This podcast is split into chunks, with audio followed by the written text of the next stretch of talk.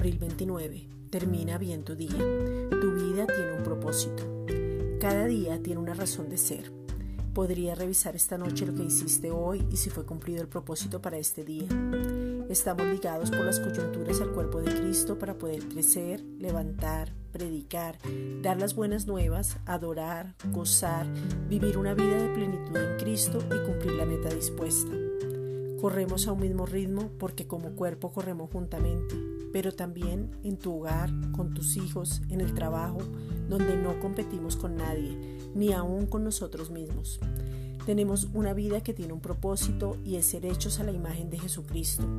Lo representamos y permanecemos perfectos en unidad porque Él mismo oró por eso. El propósito es claro.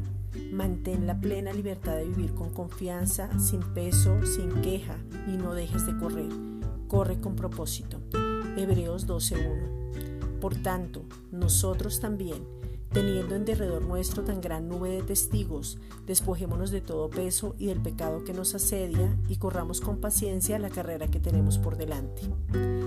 Esta es una reflexión dada por la Iglesia Gracia y Justicia.